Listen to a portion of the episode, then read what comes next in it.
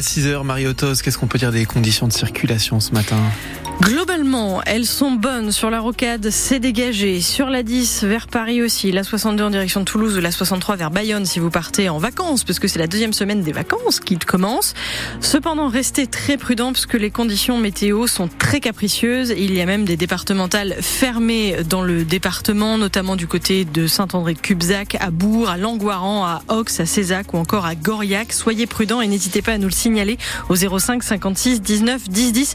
Une météo qui nous annonce toujours des averses pour ce matin. Oui, c'est ça. Et on rappelle que on est en vigilance orange crue d'ailleurs pour la journée et euh, des averses qui euh, sont effectivement prévues, notamment autour de, l'estuaire de la Gironde et sur le sud-est du département.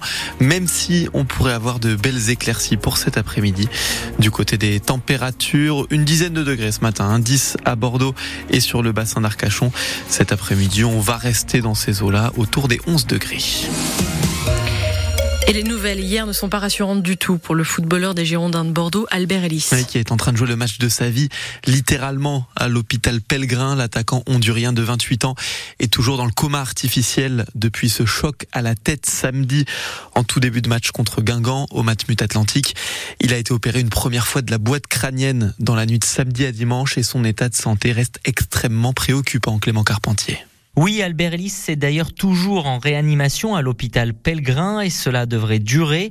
Il est dans un coma artificiel protecteur, comme l'appelle le club, qui doit lui permettre d'éviter toute récidive sous 48 heures, en gros d'ici demain matin.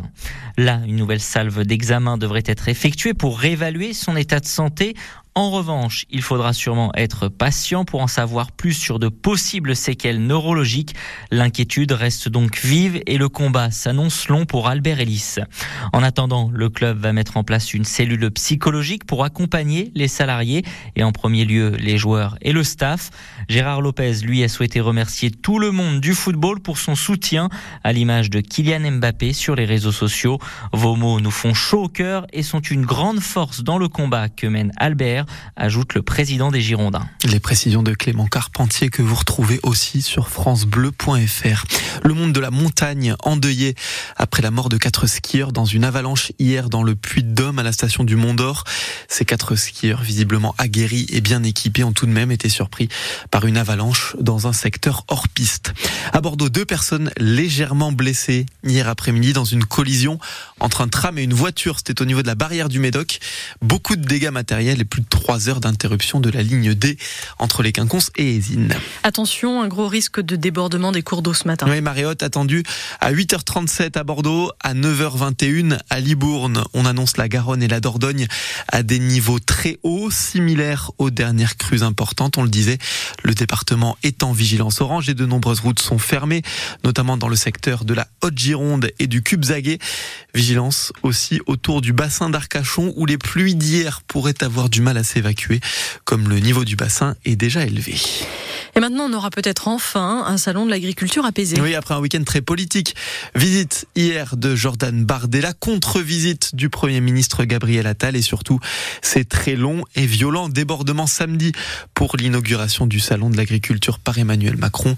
Ouverture des portes à 9h tout à l'heure et c'est jusqu'à dimanche, porte de Versailles. France Bleu Gironde en direct ce matin de Gradignan pour suivre la manifestation des surveillants de prison. Oui, ils doivent se rassembler en ce moment même devant les murs d'une des pires prisons de France en termes de surpopulation. 877 détenus pour 434 places. Ça veut dire très concrètement plusieurs cellules minuscules où vivent trois personnes. Un enfer raconté par Christine Maz, avocate et ancienne bâtonnière au barreau de Bordeaux. Quand vous êtes euh, dans une cellule de 7 mètres carrés euh, à 3, dont un dort par terre sur un matelas avec quasiment la tête dans les toilettes, avec euh, des manques d'aération, plus d'accès à la luminosité, euh, les cafards euh, qui se mettent à courir sur la tête des détenus.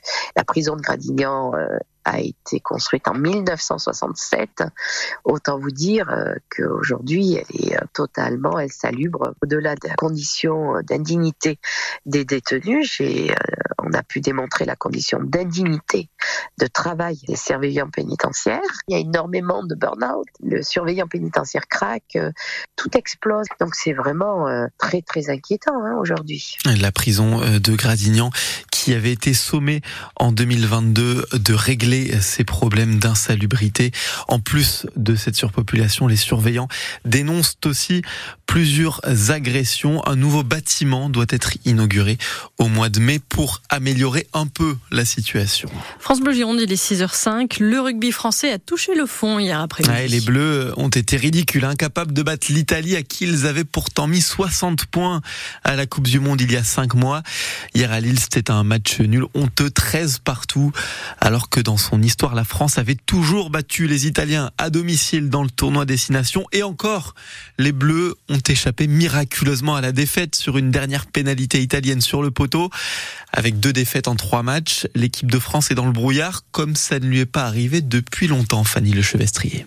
La dernière fois que le 15 de France a fait match nul dans une arène fermée, c'était face au Japon en 2017 et le sélectionneur Guy Noves n'y avait pas résisté. Là, pas question de remettre en cause Fabien Galtier, rétorque d'entrée l'ailier Mathis Lebel. C'est sûr, c'est qu'entre nous les joueurs et avec Fabien, il y a vraiment zéro problème. Mais alors, comment relancer une équipe qui a le moral dans les chaussettes de l'aveu même du Toulonnais, Esteban Abadi? Le cœur des hommes, tant vanté la semaine dernière, ne semble plus suffire. Le pilier Winnie Antonio, qui réfute tout traumatisme post-Coupe du Monde demande juste un peu de temps. On travaille bien, on vit bien, faut juste euh, continuer à travailler un petit peu plus. Euh. Et Fabien Galtier d'en appeler à de grands concepts pas toujours compréhensibles. Il faut faire preuve de résilience et faire recours dans cette période euh, douloureuse. Pour le moment, on a toujours fonctionné comme ça et on va continuer à fonctionner comme ça. C'est-à-dire une cohérence, une vision. Il faut pas grand-chose en fait pour que le rendu bouge vers un rendu plus joyeux. Sauf que l'impression qui dominait hier soir, c'est une équipe qui navigue à vue sans réelle solution, si ce n'est de lancer de jeunes joueurs qui trépignent d'impatience, un renouvellement qui se heurte toutefois à un autre précepte cher aux sélectionneurs. Le rugby, ce n'est pas la Star Academy. Et prochain match dans deux semaines à Cardiff face au Pays de Galles. Et la mauvaise nouvelle de plus pour l'équipe de France et pour l'Union Bordeaux-Bègles, c'est la blessure de Mathieu Jalibert, sérieusement touché au genou gauche en fin de première mi-temps. Selon Fabien Galtier, ce serait au niveau du ligament interne, ce qui signifierait la fin de son tournoi et de longues semaines d'absence. Côté Bordeaux-Bègles, Maxime Lucu, Damien Penaud et Yoram Moefana ont aussi participé au naufrage d'hier. Et puis une mauvaise nouvelle de plus pour l'Union Bordeaux-Bègles, c'est le journal Le Parisien qui nous apprend ce matin que son deuxième ligne, Guido Petit, a été cambriolé pendant le match à Castres samedi. Il s'est fait voler neuf montres de luxe, plusieurs médailles, maillots, des objets multimédia et un coffre qui contenait 40 000 euros en liquide. Côté terrain, l'UBB est quatrième du top 14 à 9 points des deux premières places après le succès hier de Toulouse à Clermont. Et puis une nouvelle défaite en volée pour Saint-Jean-Diac, la